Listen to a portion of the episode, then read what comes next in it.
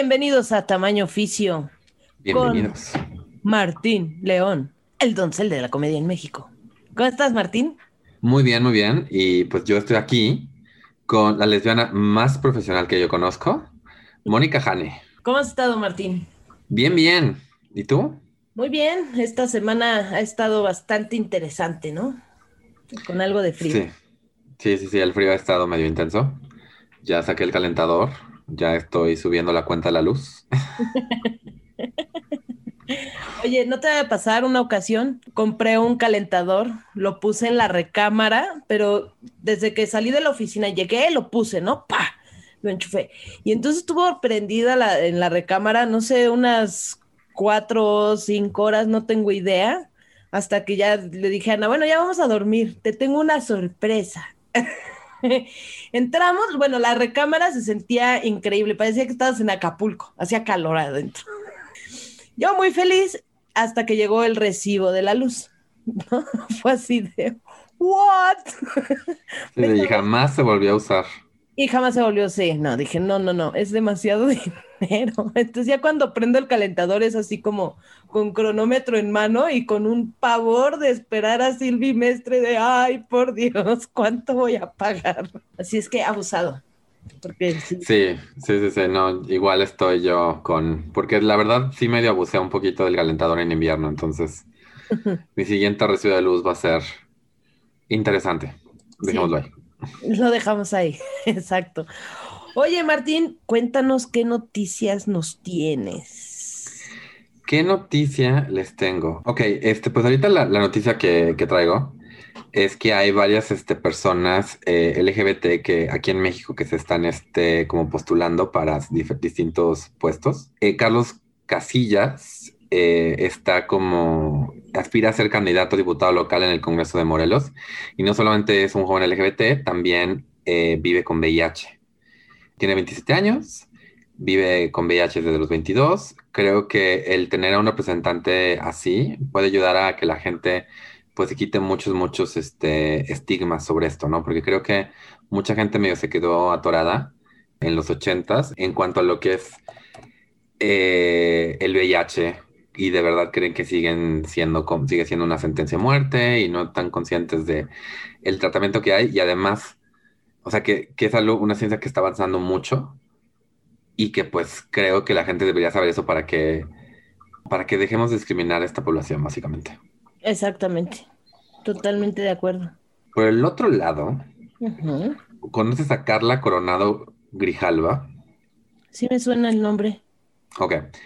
Ella es una candidata a diputada federal y es una mujer transexual. Ella es la primera mujer trans en obtener su credencial del INE. Y la cosa con ella es que se está postulando por medio del PAN. Oh, sorpresa. Sí, y no sé cómo sentirme al respecto, honestamente, porque por mucho de que el PAN quiera de, de, de vez en cuando parecer muy como progresista y tolerante y todo eso, pues la verdad es que pues no pueden, no pueden negar la cruz de su parroquia, ¿no? Y digo, de verdad, sí quiero creer que el PAN puede borrón y cuenta, o sea, no borrón y cuenta nada, pero pues darle la vuelta a la página y tener una... Exacto.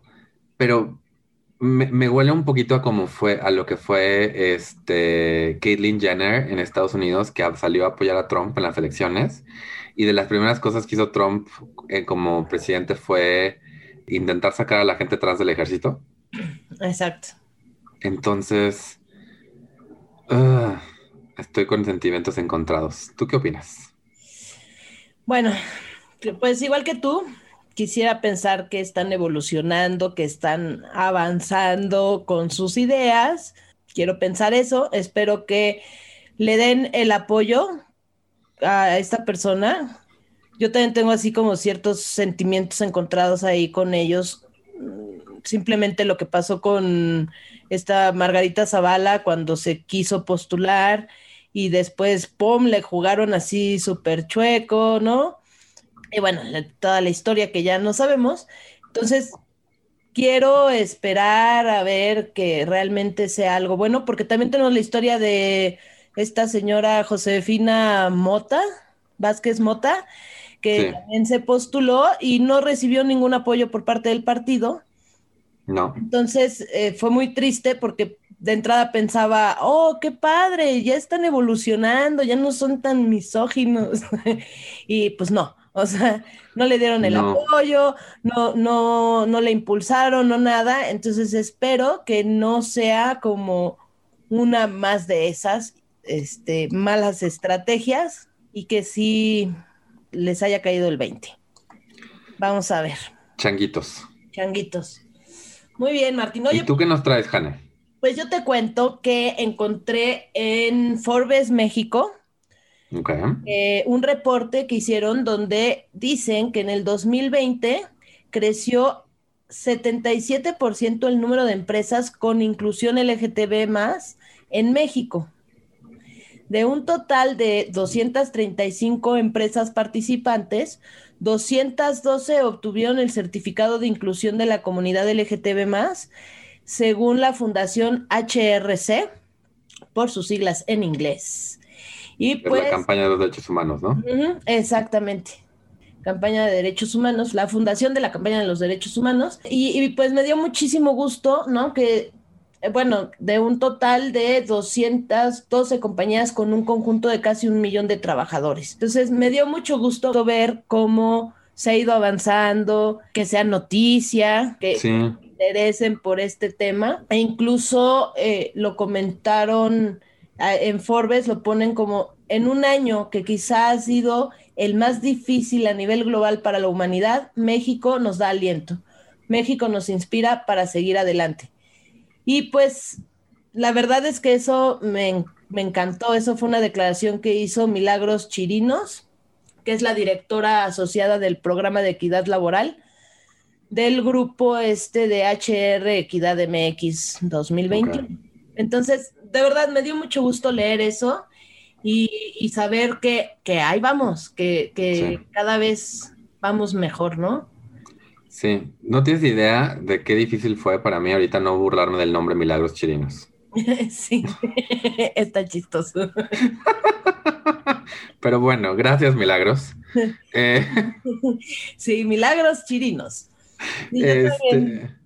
Lo tuve que leer así de sí, bien, por favor. Para que, para que resulte que esté escuchando el podcast y nos mande una, una, una, una carta así de, así como se atreven. Exacto, uno trabaja con ustedes.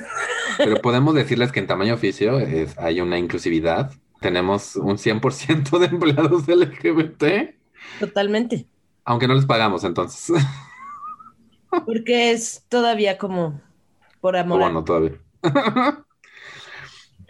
No, sí está muy, muy padre eso de que, de esta inclusividad y que al final yo creo que la gente está dando cuenta que es igual, creo que hubo un rato donde era como tema de chisme en, los pasillos de la oficina si X estaba casada o no, o si X tenía hijos o no.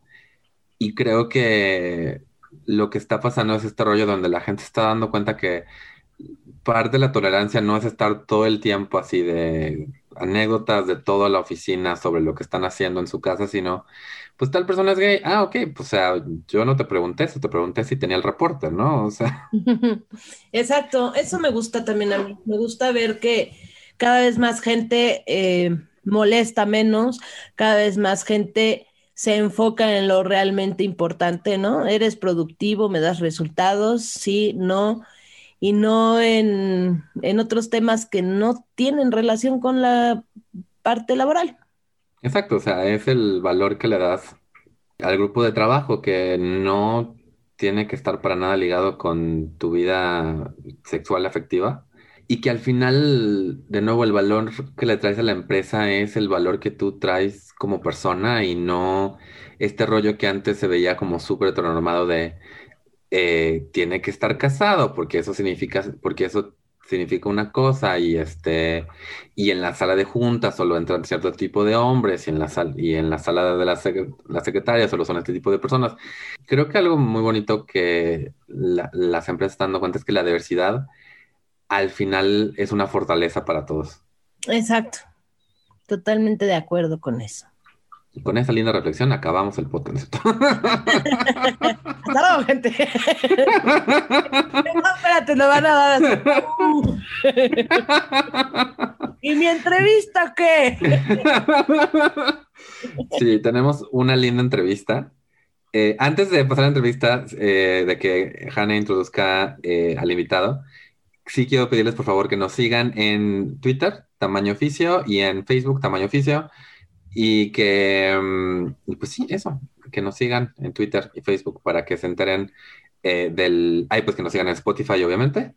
Y si están en una aplicación que pueden poner reviews, pongan un review de nuestro podcast, por favor. Por favor, sí, se lo vamos a agradecer muchísimo. Ahora sí, Jane. Ahora sí. Bueno, pues hoy vamos a escuchar la entrevista que le hicimos a Pepe, el maestro. Y ya. Sí, así es. Entonces, es un amigo que lleva 25 años como maestro, tiene mucho que compartirnos. Entonces, pues vamos a escuchar. Y creo que aquí, antes de empezar, sí, es decir, para los que están empezando a imitar a alguien que igual dicen es que igual esta persona no quiere decir su nombre y todo, puede ser así, no tenemos que estar así como de, o sea, nombre, apellido, edad. Y, y todo, la verdad. Pero bueno, entonces ahora sí, los dejamos con la entrevista y ahorita regresamos para hablar sobre Pepe. De Pepe. Claro que sí.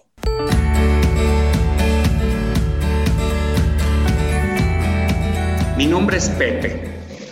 Yo tengo la, la, formación en licenciatura en turismo con especialidad en alimentos y bebidas y hotelería. Tengo dos maestrías, una en educación y otra en alta dirección de empresas turísticas. Doy clases a nivel bachillerato, ¿sí? tengo alumnos entre 15 y 18 años en escuela pública.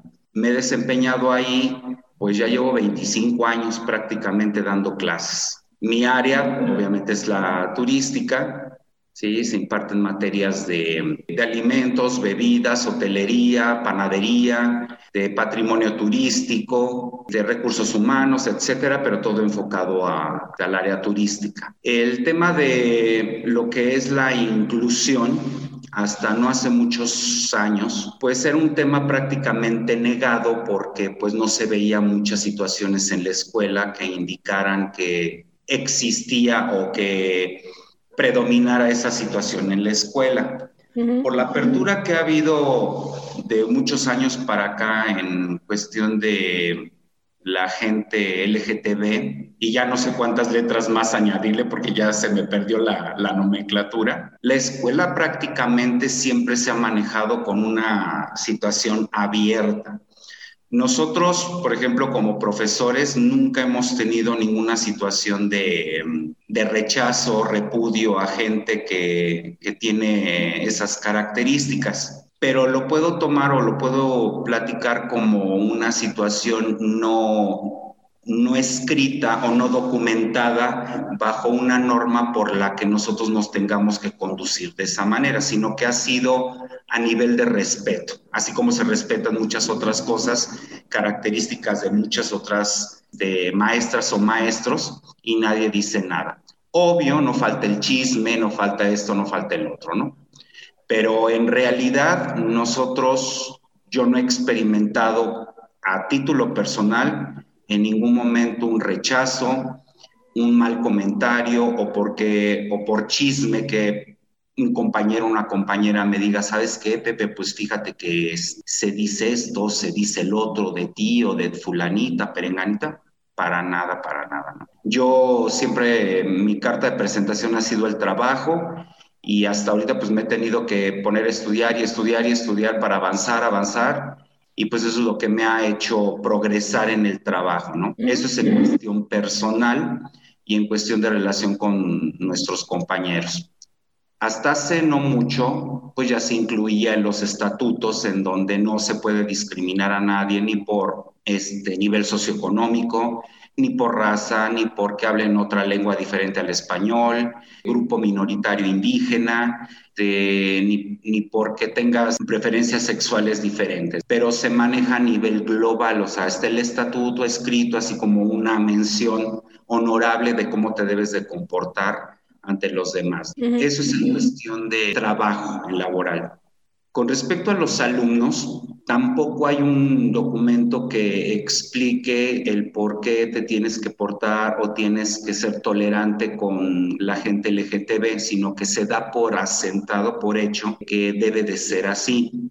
Nosotros manejamos, aparte de lo que es la, la, matrícula, lo que son los programas de estudio, manejamos otros programas de apoyo a los alumnos como Construyete, Fomalasa, que es fomento a la salud, etcétera, etcétera. Y también manejamos un programa aledaño a cada materia que son las competencias de los alumnos. En las competencias de los alumnos se marca muy claro que el alumno depende de la materia que esté cursando, pues debe de desarrollar ciertas capacidades intelectuales, de acción, de lenguaje, etcétera, etcétera, pues para poderse desarrollar en el medio laboral cuando salga de la escuela o termine una universidad. Entonces, en esas competencias están incluidas también las socioemocionales, que son las que dictan que pues todos somos iguales, tenemos que tratar a todos por igual, por equidad, no debe de importar el género, sino que por el simple hecho de ser seres humanos y existir, merecemos el completo respeto de todos y de todas, ¿no? Porque ahora también el lenguaje ya incluye que tienes que dirigirte a todas y a todos, compañeras, compañeros, ¿no? Entonces, eso ha sido un progreso pero no está escrito como tal que debes de, en cuestión de situaciones LGBT, tienes que portarte o tratar un alumno o una alumna de tal manera, ¿no? Nosotros como maestros, pues obviamente somos los primeros que captamos que en nuestros grupos pues existen gente con tendencias gay. ¿Por qué? Porque pues ya ahora se toman de la mano, se dan beso, en los patios de cuando cambiamos de grupo, pues se da la situación de que los muchachos en lo que toman su desayuno o están en un descanso entre clase y clase o tienen tiempo libre, pues están en grupos, platican, te das cuenta perfectamente las parejas entre hombres, las parejas entre mujeres, y pues prácticamente nadie les dice nada. A mí me asombra algo porque los muchachos, sus mismos compañeros, que no tiene nada que ver con ser de gay, todo esto, los respetan mucho y los aceptan. O sea, no hay problema de que, ay, no, no, nosotros no nos juntamos con fulanito porque ya lo vimos. Dicen, no nos vayan a confundir.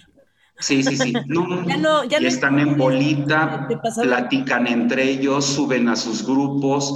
Yo me entero que van a sus fiestas, se divierten en los mismos antros platican de lo mismo, ¿no? Y hay muchísima apertura entre los mismos alumnos, ¿no? Obviamente los maestros, si nos parece o no nos parece, por la situación que platiqué anteriormente de la tolerancia, nosotros absolutamente no decimos nada, ¿no? Yo, yo no tengo ningún problema con eso.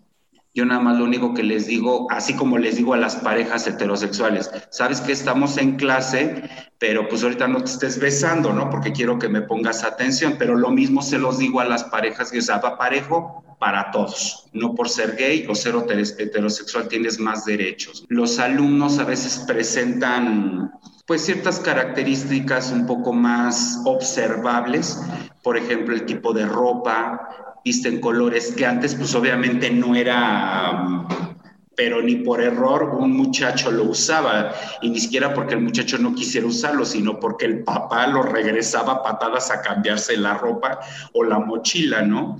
Yo vi un fenómeno desde hace años hacia acá que varios muchachos, la mayoría gay, llevaban mochilas rosas, su backpack era rosa y ya le ponían su calcomanía lo que querían. Lo importante del comentario es de que después hasta los mismos muchachos no, no gay utilizaban tenis rosas, morados, violetas y no tenían nada que ver con el mundo gay. Entonces se perdieron, no es de que se perdieron para mal, sino que se rompieron esos paradigmas de que ciertos colores eran para ciertas personas y ciertos colores eran para niñas y ciertos colores eran para niños y pues de ahí no pasaba, ¿no? Entonces ahora ves completamente un crisol de colores, de modas, de tenis, suéteres, llevan uniforme, pero el uniforme lo, lo adaptan pues a su característica personal en cuestión de, pues si tienen para pagarse un buen saco, suéter, lo que sea, pues traen el mejor suéter. Y hay gente que pues trae el suéter para cubrir el, el requisito del uniforme, pero es sencillo. Pero si puede traer la chamarra rosa, con el estampado de moda, este, el artista de moda, lo que sea, no pasa absolutamente nada. Hay alumnos que, por ejemplo, también me percaté desde hace mucho tiempo que tenían las uñas pintadas y pues no eran gay, era la moda traer la pintura negra y pues la cambiaron después por rosa y ya cuando salió las uñas postizas o las uñas de acrílico, pues ya se ponían uñas y si era 16 de septiembre, bueno, pues traen una o dos uñas con la, color, con la color de la bandera nacional. Entonces, todos esos lineamientos, voy a ponerlo así, que nosotros teníamos muy aprendidos desde hace mucho tiempo, prácticamente se borraron. Entonces, pero, en la escuela, ¿Perdón? Pero eso es más como del lado de los alumnos. De tu lado, del lado de los maestros, ¿qué tan, qué, o sea, tú qué tan, o sea, supongo que también, o sea, aunque no hay un uniforme, pues hay una manera en que se espera que te presentes como ah, maestro. Ah, bueno, mira, para serte honesto, entre maestros, no, la planta docente, fíjate que ya tiene muchos años, o sea, la mayoría de los docentes en la escuela ya son gente que prácticamente está por jubilarse. Yo entré muy chavo a dar clases ahí, yo era el más pequeño y creo que salvo dos, tres maestros, cuatro que han ingresado después de mí, pues sigo siendo el más joven y yo tengo 51 años, ¿no? Pero entre nosotros, fíjate que si algo hemos aprendido es de manejar el respeto.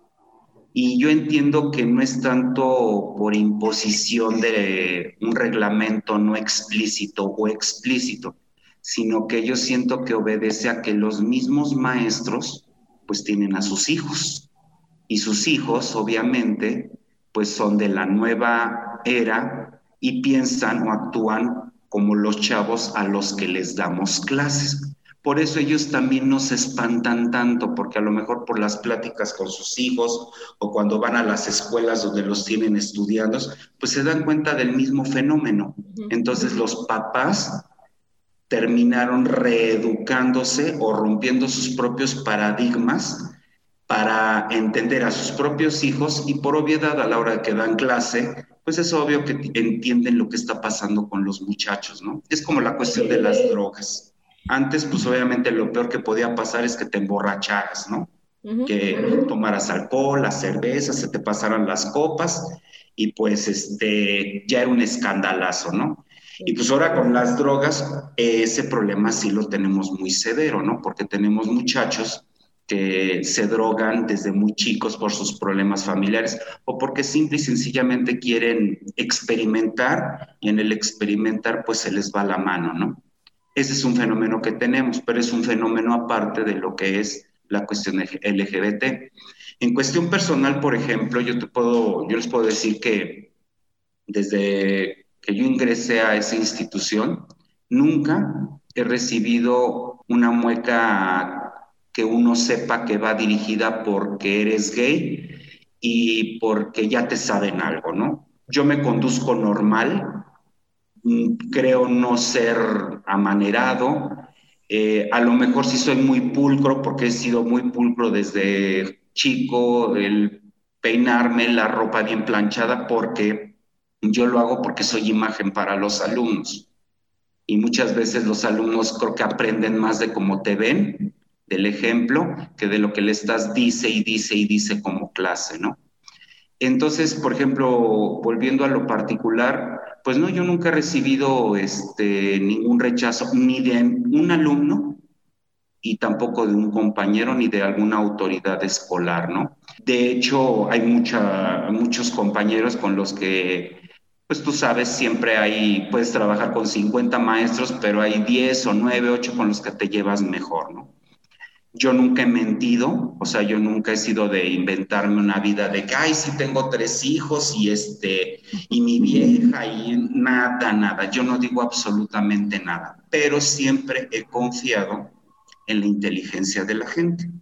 No puedes abusar de la inteligencia de la gente y la gente se da cuenta. Pues obviamente soy un hombre de 51 años, que no tengo hijos, no, no hablo de mi esposa como tal, pero por ejemplo es característico, nosotros tenemos un área, le llamamos el área de maestros, la sala de maestros, donde si no tienes nada que hacer en el sentido de que entre clase tienes una hora libre, quieres desayunar ahí, calificar, no sé, hablar por teléfono o descansar un ratito, ahí estamos la mayoría. Entonces es un circular de maestros desde la mañana hasta que se acaba la jornada, ¿no? Nos entramos, salimos y en ese momento pues es obvio que se dan las pláticas entre nosotros. Todos platican, no, es que pues ahora mi hija, mi papá está enfermo, paso esto en mi casa, mi vida, mi casa, mi matrimonio, el esto, el otro. Entonces, este, cuando la plática es para mí, pongo atención, ay, oye, qué pena, el esto, el otro, pues le puedes hacer así, así. Y a mí me dicen, ¿y tú qué tal? ¿Cómo te va? No, pues bien, yo pasé esto, me fui acá, me fui allá, el esto, el otro. Yo nunca he ocultado nada. Y si alguien me lo pregunta, oye, Pepe, ¿vives con tu pareja y qué tal? Pues lo digo sin ningún problema, o sea, no me espanto, pero hasta el momento no me lo han dicho. O sea, saben que existo, que existo con alguien, pero a lo mejor la gente tiene la reserva o cordura a lo mejor de pensar que si me preguntan me va a molestar, pero pues no. Muchos de mis compañeros lo saben, ellos sí, hombres y mujeres heterosexuales, me, me dicen, ¿y qué onda? ¿Cómo está este Pedrito? Ay, pues está bien, trabaje y trabaje, fíjate que fuimos aquí, ahora nos fuimos allá, hicimos esto, hicimos el otro, ¿no? Entonces, lo platico muy, muy, muy normal. No lo ando anunciando, eso sí, y no por reserva, no porque me dé pena, sino pues porque no me lo preguntan. Si tú me preguntas, ¿tienes un perrito? Pero por supuesto que tengo un perrito, te enseño hasta las fotos, ¿no? Si me preguntas, oye, te fuiste de viaje a, a este, no sé, a Mazatlán, a Cancún, a Nueva York, y si sí lo hice, pues te enseño las fotos sin ningún problema, y no me importa que salga la persona con la que yo fui, ¿sí me explico? Pero pues a veces no me lo preguntan. Hace pues tendrá antes de la pandemia, como por enero, está platicando, nos reunimos en la sala de mesos de 10, 20 a 10, a 11 de la mañana, desayunamos ahí rápido y este, y salió el tema de una compañera que pues estaba en planes de divorcio, que los problemas con el ex marido y todo el rollo. Y ella volteó, pero me dio hasta risa, me dice, ¿y tú con tu pareja no te enojas? Y le dije, claro, le digo, tenemos nuestros encontronazos y todo el rollo. Pero se me hizo tan natural que lo preguntara así que hasta me hizo gracia, no me enojó ni me ofendió ni de, ¿cómo me preguntas eso? Si yo nada, nada, nada, nada, nada, ¿no? Incluso tengo amigos, bueno, compañeros, amigos heterosexuales y platicamos de todo, todos los temas que tú puedas pensar. Y nunca ha habido de, bueno, no, pero este tema con este no lo toques o bueno, hasta aquí porque no vaya a pasar de que pues se sienta muy en confianza y, y nos empiece a, a platicar su vida y pues eh, nos va a incomodar de que nos está platicando cosas que pasan entre hombres, nada, nada, claro, también no, no platico este, temas que tengan que ver con situaciones sexuales íntimas, porque nadie lo hace, no porque los gays no lo hagan, sino porque nadie lo hace, ¿no? Ese tema normalmente pues se tiene reservado a la intimidad de cada quien, ¿no? Entonces, por ese lado, yo como, como compañero, pues no, no he tenido ningún rechazo, algún comentario que me entere de, ay, es que fíjate que la secretaria me dijo y pues ándate con cuidado, no vayas con ella porque pues lo está tomando de esta manera. Pues no, para nada, yo funciono ahí como profesor, hago mis labores, hago mis entregas de lo que todo lo que me piden, porque trato de cumplir como profesionista y como, como trabajador, pero no, no, no he tenido ningún, ningún, de veras, en 25 años no he tenido ningún rechazo, mueca, de una indirecta o muy directa de personal administrativo, personales de, por ejemplo, los directores, las directoras, para nada, y mucho menos de mis compañeros o compañeras, ¿no?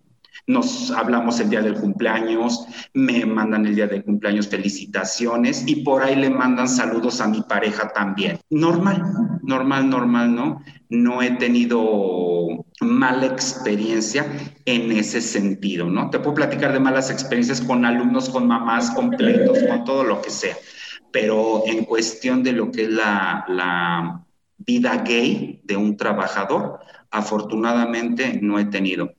Y fuera de eso, por ejemplo, lo que es en otros trabajos que también he tenido, no he tenido ningún rechazo. Esa es la, característica laboral mía, ¿no? ¿Qué otros trabajos has tenido?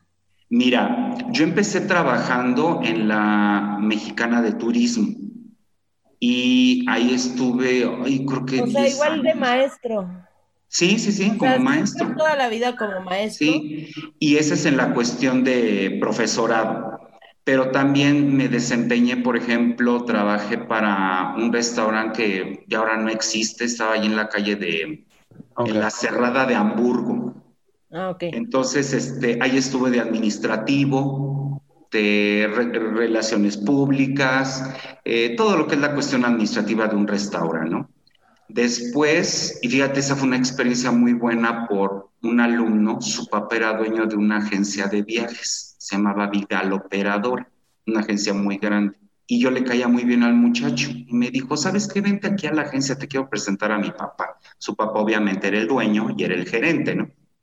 Entonces ya platiqué con él todo eso y, este, y que me da el trabajo. O sea, yo ni trabajo había pedido y que me lleve, me dice, pues te quiero de asistente personal.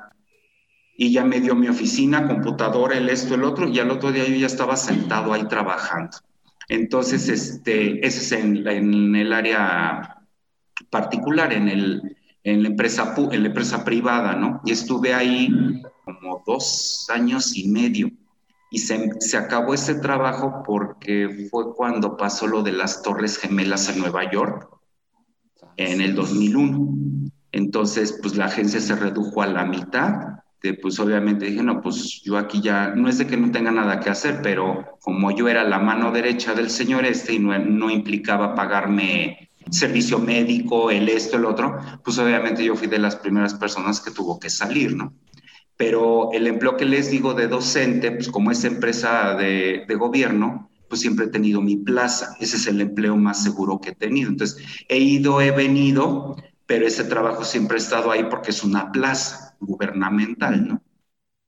Por eso me desempeñé. Y en el restaurante también de, estuve, pues igual, de repente las ventas muy arriba, de repente las ventas muy abajo y yo estaba experimentando, todavía estaba yo mucho más joven, dije, bueno, ya lo que tenía que aprender aquí, ya, bye, y, este, y me seguí dedicando a la docencia, obviamente, que siempre ha sido el trabajo que ha predominado aquí conmigo, ¿no? y en el tiempo que has estado de docente, ¿tú has visto un, un empuje dentro de mostrar más inclusión? O sea, que Sí, fíjate que sin hablarlo, sin platicarlo con, compañeros, o sea, de, y yo hablo compañeros desde los docentes, los administrativos, los que están en oficinas, hasta los de intendencia, yo veo un cambio o he visto un cambio a favor porque por lo menos ya no se meten con la gente, fíjate. Si les agrada o no les agrada, y es otro boleto, pero por lo menos son tolerantes y eso ya es mucha ganancia. ¿eh? Porque antes, por ejemplo, si te dabas cuenta de los comentarios de ya nosotros en la sala de maestros, pues nos faltaba el maestro que ya es muy adulto, muy grande y que pues es muy difícil cambiar su línea de vida, sus pensamientos, su cultura. Pues obviamente llegaron y decían, no, se dieron cuenta que y ya sabes, con palabrotas, ¿no? Se dieron cuenta que este chamaco, hijo de tal por y se anda besuqueando, y se anda esto, y se anda lo otro con él, pues, ¿qué les pasa? Este, Dios los va a castigar, y este, el otro, ¿no? Pero, pues, obviamente, pues, son los menos, ¿no? Ya ves a la gente que está entre los 30, 40, 50 años, y ya no digamos los de 20 años, ¿sí? Pues ya tienen otra apertura. ¿Y sabes por qué también? Porque yo siento que ha ayudado mucho el que puedas salir y, expresar lo que sientes, que la gente ya se dio cuenta que, que no es un tema prioritario de ciertos sectores, sino que todos en nuestra familia somos, tenemos ¿sí? Un primo, el hermano, la hermana, la tía, el tío, resultó que La, la, tía casada, pues resultó que pues se casó porque se tenía que casar, pero no se quería casar, ¿no? O el tío cuarentón, pues resulta que no se casa y no se casa, pues porque ya sabes qué pasa, ¿no? Entonces ya ni siquiera lo dicen con, ay, oye, mi tío o mi tía, ¿qué le pasa? Sino, ay, pues si todo el mundo lo sabía, dice, y mi tía haciéndole al menso con mis tíos, con mis, mis abuelos o el esto, el otro, pues si lo saben hasta 10 cuadras a la redonda, ¿no? Entonces, por los comentarios que hacen, te das cuenta que la, la apertura y la tolerancia pues ha sido muy grande, ¿no? Y ahora, por ejemplo, lo ves entre los, los muchachos, ¿no? Ay, es que tengo mi, este, mi primo Juanito y es gay. Ay, lo adoro, lo quiero, lo veo cada semana, platicamos, chismeamos, nos vamos. Es más, dice, me la paso mucho mejor con él que con mis demás primos o mis primas, ¿no? Por ejemplo, un día me pasa algo muy chistoso estaba yo revisando trabajos y paso por filas a los alumnos y les firmo la tarea, les firmo la tarea, ¿no? Pero pues, yo tengo grupos a veces hasta de 50, 55 muchachos. Entonces sí se hace tedioso de que seas el primero y bueno, pues ya pasaste, pero si eres el último, pues imagínate aguantarte 50 personas más, pues sí es cansado, ¿no? Entonces, mientras pasaban los muchachos, yo calificaba y les decía, a ver, ¿tú qué tendencia eres? Pero yo me refería a que se estaba poniendo de modelo reggaetón y que muchos eran emos y muchos eran darquetos y muchos eran un montón de cosas, ¿no? Que yo ni entendía, pero pues yo quería saber, entonces pasaba, no, maestro, pues yo soy este emo, ¿no? Yo soy este darqueto, yo soy este, ¿cómo se llama? Vampiresco, yo soy chaca, todas esas cosas, ¿no? Y, pasa una alumna, una niña me dice, no, maestro, pues yo soy fresa. Ah, pues qué bueno, ¿no? Qué padre, ¿no? Y la siguiente que le digo, ¿y tú qué eres, muchacha? Yo soy lesbiana, maestro. Ah, bueno, entonces la respuesta, pues hasta me hizo reír y yo volteé a ver a los alumnos, dije, se la van a devorar completita, ¿no? Todos rieron, como diciendo, y, o sea, ¿qué acaba de decir la chava que, que sea sorprendente? Pues si todo el mundo lo sabemos, ¿no? Y no nada más es ella, aquí vemos un montón de gente, ¿no? Entonces, te das cuenta que por parte de los adultos, los maestros, los administrativos, todo eso, pues hay mucha tolerancia.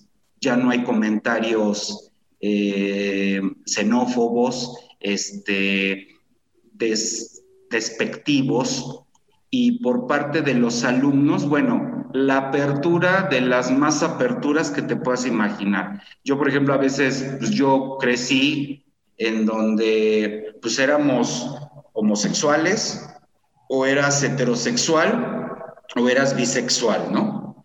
Y pues obviamente ahora salen términos que digo, ay, en la torre, ¿esto qué es, no? Que eres pansexual, por ejemplo, que eres eh, heteroflexible, algo así.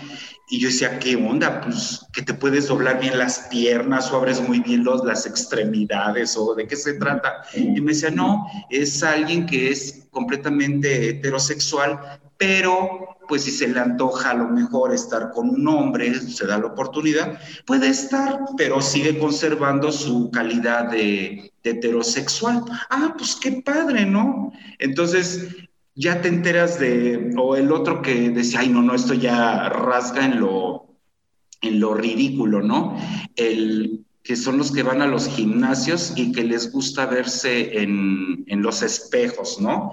Entonces, y que todo el mundo los vea. dije, pues eso es un hedonismo, ¿no? No, no, no, ahora se denomina de otra manera, lo tienes que tomar de otra manera, pero no va implícita su cambio eh, de gusto sexual, ¿no?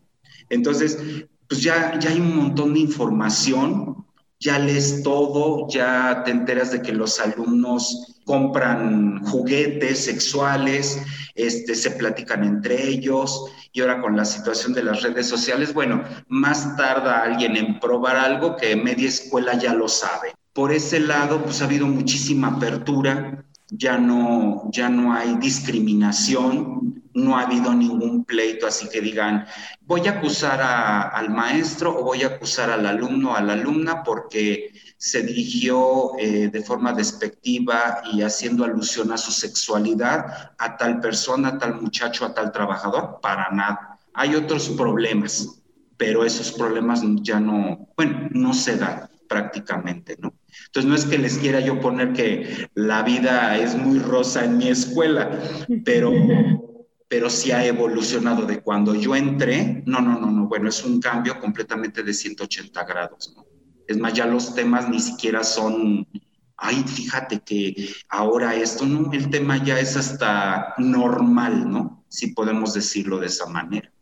¿Cómo ven? Me das una luz de esperanza con las nuevas generaciones, que va a ser creo que cada vez mucho más fácil lograr esa, esa normalidad y esa inclusión.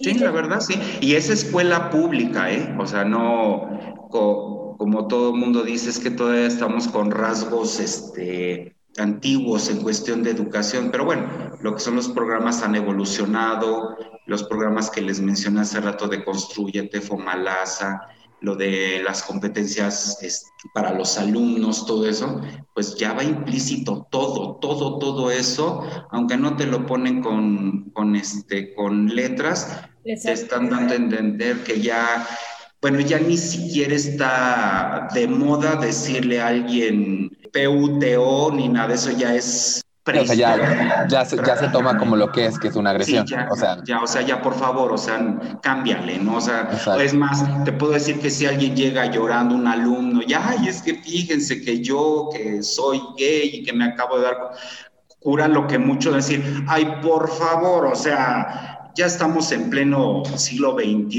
y, tú te estás comportando o estás sufriendo como si estuviéramos en pleno siglo XX, ¿no? A, a, mitad del siglo XX, cuando ya hay tanta apertura, ya no te tienes que traumar por nada, ¿no? Por nada. Es más, ¿se acuerdan que el año pasado o el antepasado se autorizó que si los alumnos querían ir de falda, aunque fueran varones, lo podían hacer. O las muchachas, aunque fueran este, mujercitas querían ir de pantalón, lo podían hacer. De las pues muchachas no hay problema, porque cuando es invierno, la misma escuela autoriza que lleven mallas o pantalón para protegerse del frío, ¿no? Pero los alumnos dije, en la torre, ahora sí media escuela va a ir de falda, ¿no? No, fíjate que la autorización, la norma, y aunque fue a nivel gubernamental, normal. Nadie hizo de que, ah, pues mañana me pongo la falda escocesa, ¿no? Para nada, todo normal. Y si hubiese sido el caso, lo que se hubiera tomado como es, porque obviamente está autorizado. Pero sí hubo un... espantar. Perdón, pero sí hubo un, o sea, sí hubo un rechazo a esa, o sea, yo me acuerdo que hubo muchos padres de familia y muchos como grupos conservadores Sí, sí, sí. Y, o sea, que básicamente dijeron, están, o sea, que pensaron que, que, que mañana, o sea, que el día siguiente iban a, iban a ir en, en vestido de, de salón, así como... De gala, ¿no? de gala, ¿no? Así como de... Exacto. Pero supongo que... pero los papás, mira, yo siempre he tenido una teoría. Los papás te educan, ¿sí? Por muchos años. En la casa tú adquieres muchas cosas como decíamos antes, muchas cosas se maman y muchas cosas las adquieres porque ves a tus papás comportarse o ser de cierta manera. El ejemplo, ¿no? A veces el papá se pone diario a decirte, tienes que estudiar, tienes que estudiar, tienes que estudiar, y te lo dice por meses y por años. Pero si tú no ves que tu papá agarre un periódico, un libro, o se ponga a leer, o se ponga a meditar algo, pues obviamente dices, pues sí, me lo está diciendo, pero mi papá no lo hace, ¿no? Yo me acuerdo, por ejemplo, siempre les pongo el ejemplo esto a, mi, a mis alumnos. Yo me acuerdo desde que tengo uso de razón, mi papá se paraba a cinco y media de la mañana, bañarse, traje y a trabajar. Lloviera, tronara, relampagueara, temblara, lo que fuera, ¿no? Y yo lo hago ahora, ¿sale? Y nunca me dijo, tienes que ser como yo, yo me paro esta hora. Si te das cuenta y me pongo un traje, si te das cuenta, no, sino que el ejemplo es el que te termina educando. Entonces, nuestros padres nos educaron, pero ahora los hijos terminan reeducando a los papás. A mí todavía me tocó, mis papás supieron y muchas veces pues mi papá no entendía cosas o le preocupaban cosas y pues sí me sentó y me dijo, a ver qué pasa con esto, ¿no? Y yo con todo el miedo del mundo, porque no había la apertura que hay ahora, pues, eh, pues es que es esto y pasa esto y pasa esto y pasa el otro, ¿no? O mi mamá, a ver, a mí explícame esto, con mi mamá había un poco más de confianza. Entonces, no, mamá, pues pasa esto, esto, esto, esto y el otro. Ah, bueno. Y es que antes, acuérdense que había el concepto de que, pues si tu hijo era gay, tu esperanza era de que saliera de vestido y fuera un prostituto o prostituta y que fuera el, el reír de la familia y de la colonia, ¿no? Ese era el concepto que tenían antes de la gente gay. Ahora, obviamente, pues tú ves a la gente que dice, pues sí, mi hijo es gay o mi hija es lesbiana, lo que sea, pero estudia, trabaja, se desenvuelve, tiene sus amiguitos, tiene sus amiguitas, se divierte como cualquier otro muchacho. Entonces, como que los papás ya entendieron que esa imagen que tenían arcaica de lo que era ser gay, ¿sí?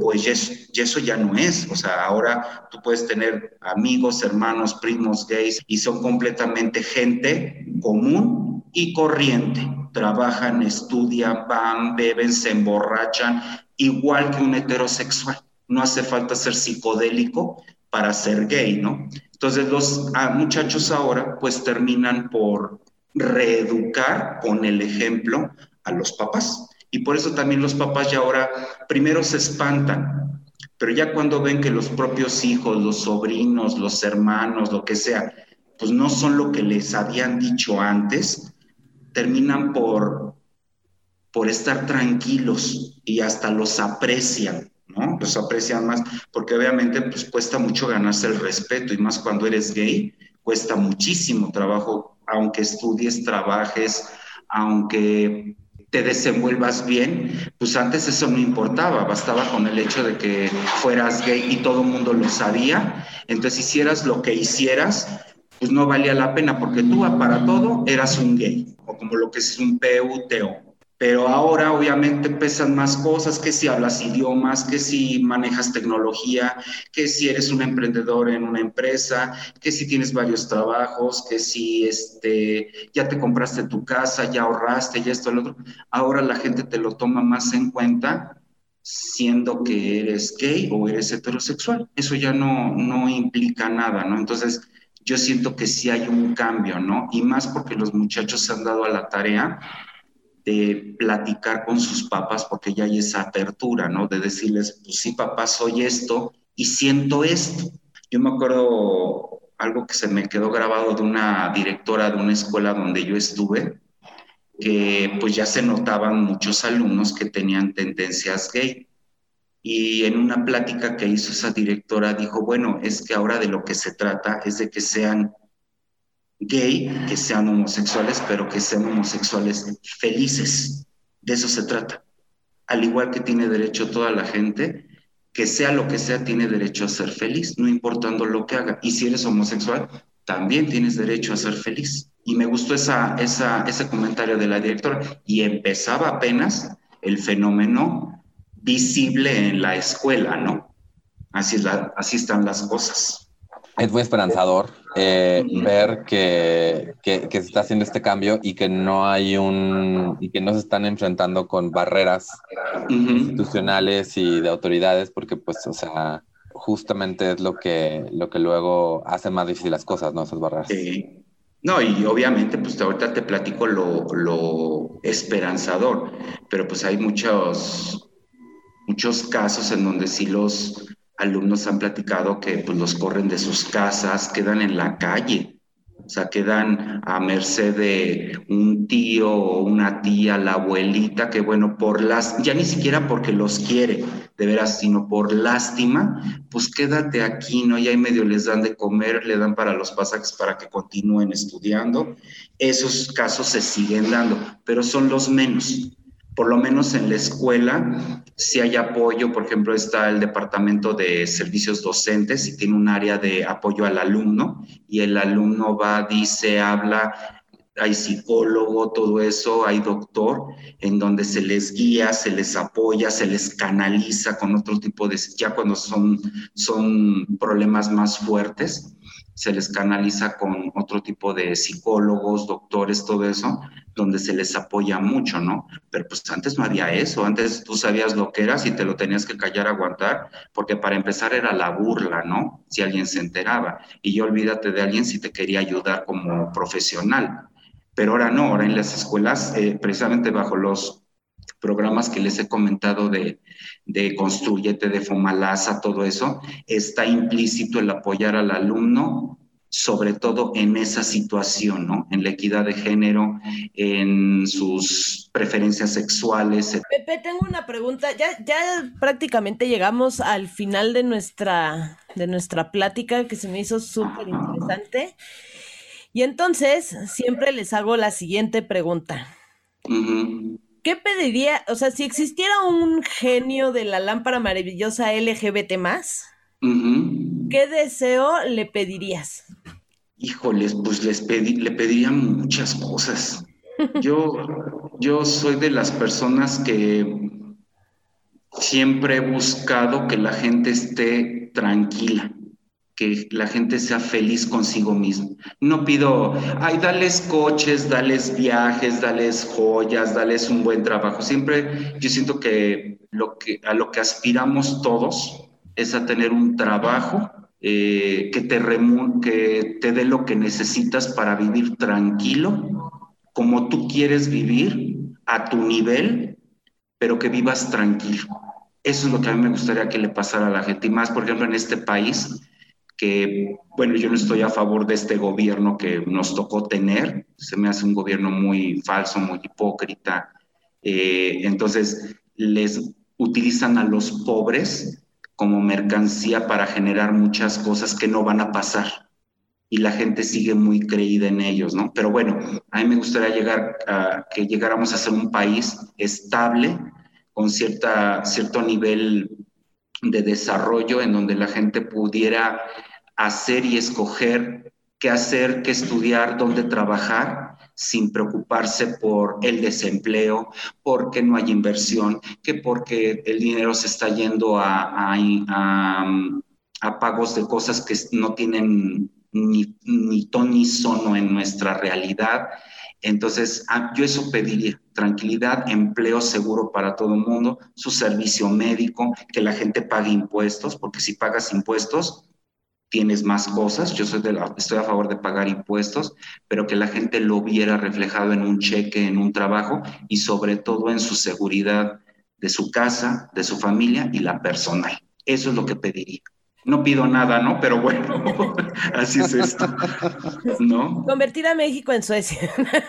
Sí, no, pero ya ves que en Suecia, como no hay mexicanos, pues entonces ya no se dio lo de que íbamos a tener el sistema de salud de, Suecia, ¿no? Ni de Finlandia. Exacto. Pero bueno, así nos bailan siempre las cosas, ¿no? Muchas gracias, este Pepe, por, estar con nosotros. Muchas gracias por ser tan, por ser tan honesto, por compartir tanto. Es, ha sido muy, muy padre escuchar. O sea, creo que igual yo tenía una idea de, de dónde estábamos en cuanto a aceptación, discriminación. Y en general ha sido padre que se, o sea, la gente que, que, ha venido a compartir puede contar que, que, las cosas están mejorando y que las cosas, y, o sea, que, que, vamos, que vamos mejor de lo que, de lo que parece. Sí, sí, sí, sí. Falta un tantito, todavía falta un poquito más, pero creo que para allá vamos, ¿no? Exacto. Sí, sí, sí. Pues sí, justo igual agradecerte esta entrevista y esta gran charla. Y bueno, pues no queda más que despedir. Ok. No, pues muchas gracias a ustedes por la entrevista. Y cuando gusten del tema que gusten, nada más me dicen y pues nos arrancamos con otra, otra plática. ¿Vale? Claro que sí. Muchas gracias, Pepe. No, gracias, Martín, gracias. Vi, me, confundí, vi para la esquina de acá y vi, no vi el recording y dije, Jane, no grabamos, pues ya vi, no, sí. sí, sí, sí, estoy grabando. Ay, Dios, la paranoia, perdón, estoy echando. Sí. Anyway, Muy bien, ya estamos de vuelta después de haber escuchado a Pepe el Maestro. Jane, ¿qué te llevas de, de esta entrevista? Fíjate que algo que me llevo y que me gustó muchísimo fue el escuchar decir a Pepe que, digo, está en una escuela pública a nivel bachillerato y que dijera que hay programas en la escuela, no de los programas académicos, sino estos programas para apoyar a los alumnos, a los chavos, de diferentes formas, incluso para cuestiones de orientación eh, sexual, eh, preferencia sexual, eh, identidad de género. Y este, todo esto me pareció buenísimo, buenísimo. Y también el cambio que hay en esta generación de, de chavos, donde ya todo es muy abierto. O sea, cuando yo estudié, jamás en la vida se te ocurría decir, ay, soy lencha, ¿no? O sea, Sí. jamás decías algo así porque, porque pues seguramente ibas a sufrir de discriminación, de bullying, te podían incluso reportar en la escuela, te podían acusar con tus papás, o sea, era una cosa terrible. Entonces, eh, que ahorita lo- los chavos lo vean todo así como X, como normal, pues como lo dijimos tanto tú como yo en la entrevista, es como un rayito de esperanza de que esto va avanzando y va mejorando. Sí, totalmente de acuerdo. Como dices, el, el hecho de que, de que haya cambiado tanto. Y también es interesante ver a Pepe que creció con ciertos, o sea, viviendo bajo cierta discriminación, eh, ciertos prejuicios, y que ahora está, o sea, es la persona que es el maestro de, de estos chavos. Y es no, no responsable por ellos, pero pues es alguien que puede poner un mensaje positivo en ellos que también él mismo se sorprende, ¿no? Porque de verdad, de verdad, como dices, o sea, nosotros, to- todo el, todo el mensaje alrededor que tenemos nosotros era, ni se te ocurra decirlo, ni se te ocurra siquiera dar, hacer un chiste sobre que podría ser no heterosexual. Sí, o sea, nada, el chiste ese de que si uno se agacha le hacen y ya, ¿no? Pero, pero tú como, como hombre no podías decir así como de, ah, qué guapo se ve Nicolás que trae una playera polo, ¿no? O sea, te volvías la comidilla, ¿no? Entonces, este rollo de, de ver no solamente que hay apoyo, sino que es un apoyo que está institucionalizado, está padrísimo. Pues porque hace la vida mucho más sencilla para todos, básicamente.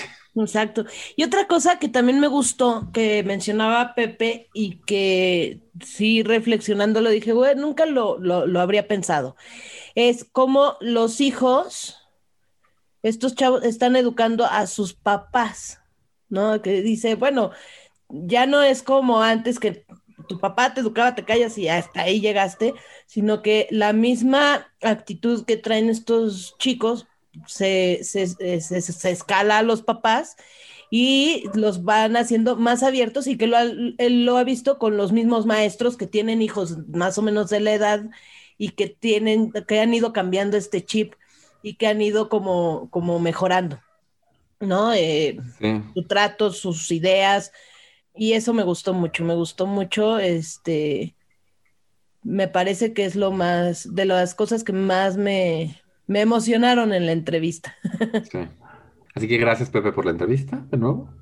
Así es, Y pues ahora pasamos a las recomendaciones de la semana, ¿no? así es. ¿Qué recomendación traes, Jane? Pues estuve ahí en Disney Plus viendo la, la serie que nos recomendaste de WandaVision. WandaVision. Ajá, que ya estoy haciéndome fan de esa serie, me gusta, me gusta. Y me encontré un cortometraje de caricatura de, de Disney que se llama Out. No sé si ya lo viste. No. ¿De qué Ay, vea- velo. Me gustó mucho. Es de, es de una pareja de chavos donde se están mudando juntos y uno de ellos no le ha dicho a sus papás ¿Que se va a mudar? que es gay. que es gay y que se va a mudar con su novio. Te sacan como todo ese momento en lo que le dice o no a los papás. Hasta ahí voy a platicar para que no me spoilear. Pero está muy bonito, así casi lloro. Y yo no soy de llorar, pero fue así que es un cortito, ¿no? ¿Cuánto dura? dura, no sé, 15, 20 minutos. Se me fue muy rápido además, porque está muy ligero. Yo no entiendo cómo Pixar logra hacerme llorar en, en tan poco tiempo. Hay otro corto, esto no tiene nada que ver con LGBT. Bueno, un poquito sí, porque es un gatito y pues a los gays nos encantan los gatos y los perros, si sale un perro. Pero hay un cortito que se llama Kid Bull, así como Pitbull, pero con K al principio, Kid Bull. Y es un cortito que mezcla animación 2D con 3D, igual de Pixar. Y literal es un gatito que conoce a un pitbull. Es un gatito negro que conoce a un pitbull. Igual dura nada, y no quiero decir nada porque decir cualquier cosa es spoilearlo. Y, o sea, en seis minutos me tiene llorando así, así, oh, ¿por qué? Pero es bonito, tiene un final feliz, veanlo. Vamos a ver, no, pero sí, les recomiendo, si no lo han visto ese cortometraje de Out, les va a tomar muy poco tiempo y les va a dejar así como, ay, qué bonito. Así que si no tienen Disney Plus, contraten Disney Plus y luego eh, se mis novios para que yo pueda ver Disney Plus desde su cuenta. Exacto. ¿Y tú, Martín, qué, qué, nos traes? Yo, por medio de mi roomie, el, el, domingo que fue 14 tuvimos maratón de películas. Originalmente quería ver Magic Mike, pero no se me hizo porque ya no está en Netflix. Y vimos otras, pero la que, la que vimos que quería recomendar se llama Circus of Books, como circo de libros. Circus of Books es una tienda en Los Ángeles, una librería, que además de tener libros, tenía mucha literatura eh, LGBT y porno. Era una, básicamente una librería, como estas librerías, aquí había una, una, creo que era por la Condesa o la Roma, era por el Fro Shakespeare que se llamaba como el armario abierto o algo por el estilo. Sí, sí, sí. Esa, y algo, algo similar.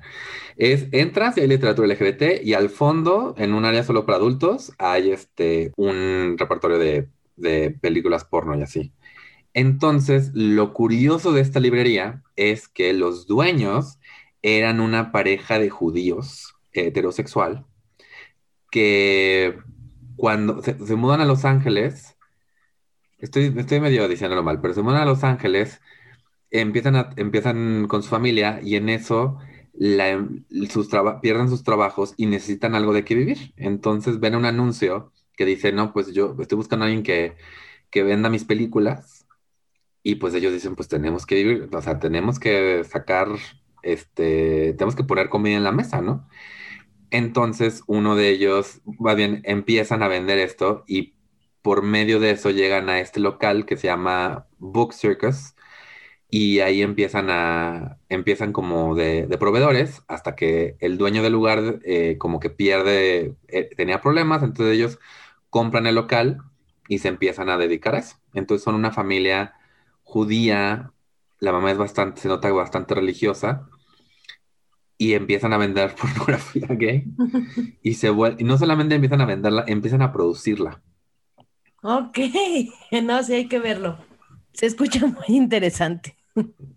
Si es que sí la voy a ver. Sí, está muy padre. Es una película, dura como una hora y cacho, hora y media. La que hace el documental es la hija de, de ellos.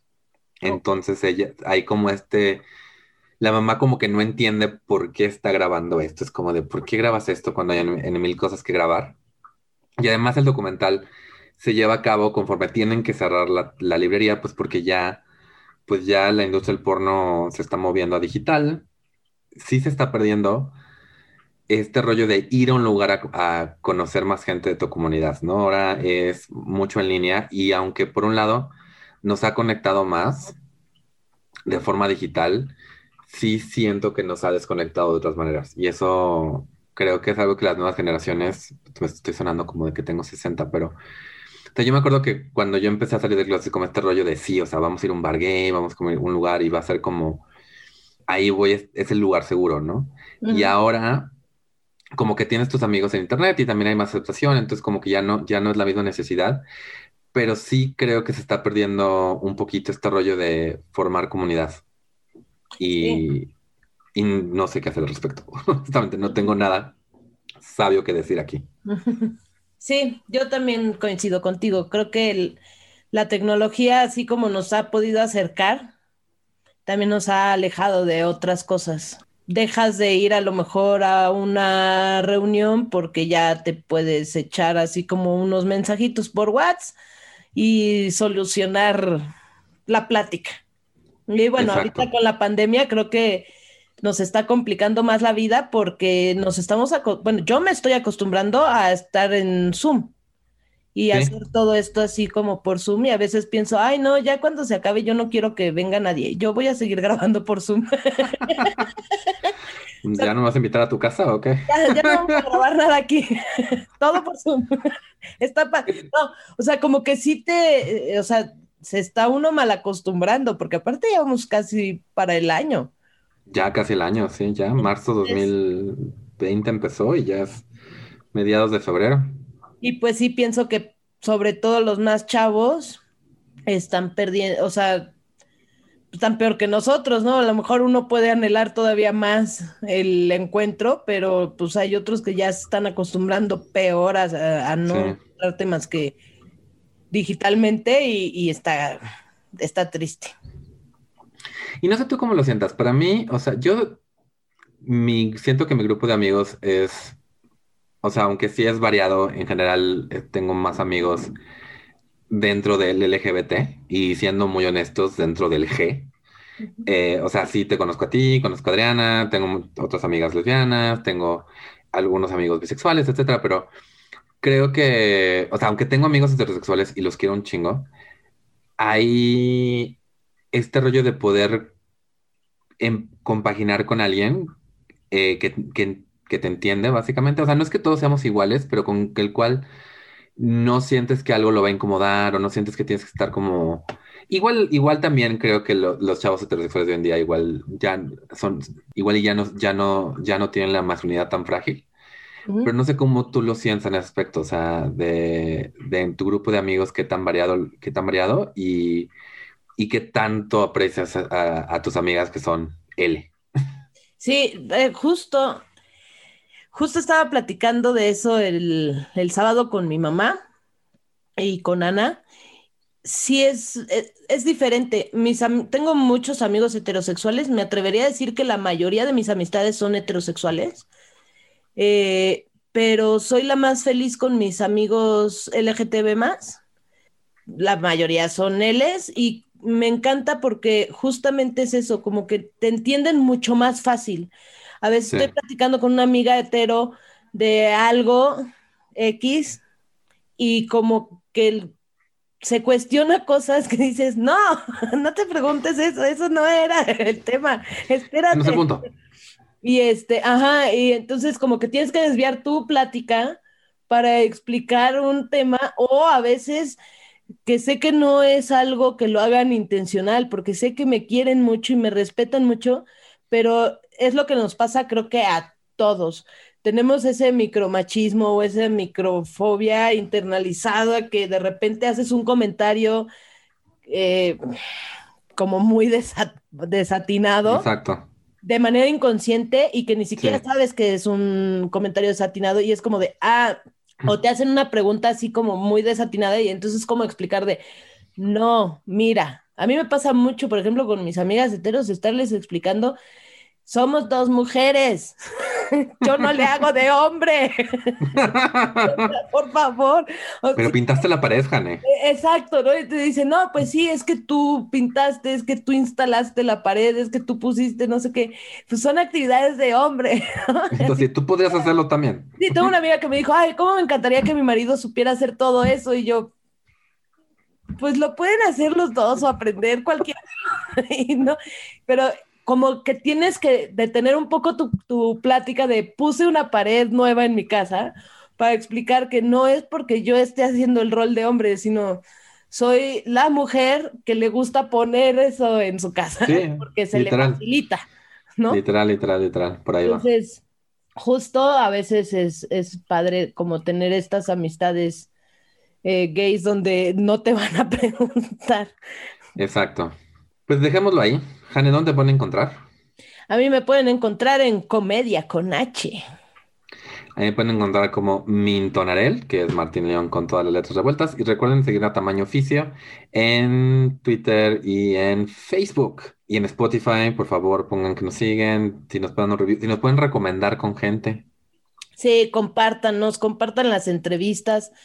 hagamos más visible este tema y que lleguemos a más oídos, que es justo lo que le dije a mi mamá el fin de semana. Mi intención de esto es llegar a otros, no necesariamente LGTB más, sino a otras personas que nos escuchen, que hagan una reflexión y que digan, ay, es igual de productivo que yo. Exacto. no tengo por qué molestarlo, es más, si lo molesto, puede ser que baje su productividad. Entonces, eso es, esa es la intención de, de, tamaño oficio. Exacto. Entonces, compartan. Entonces, por favor, y recuerden que si hay alguien que quieran este, recomendar para el podcast, decirnos, eh, nos pueden decir en cualquiera de nuestras redes sociales. Y habiendo dicho eso, eh, pues aquí nos despedimos. Saludos cordiales. Vámonos, que aquí espantan.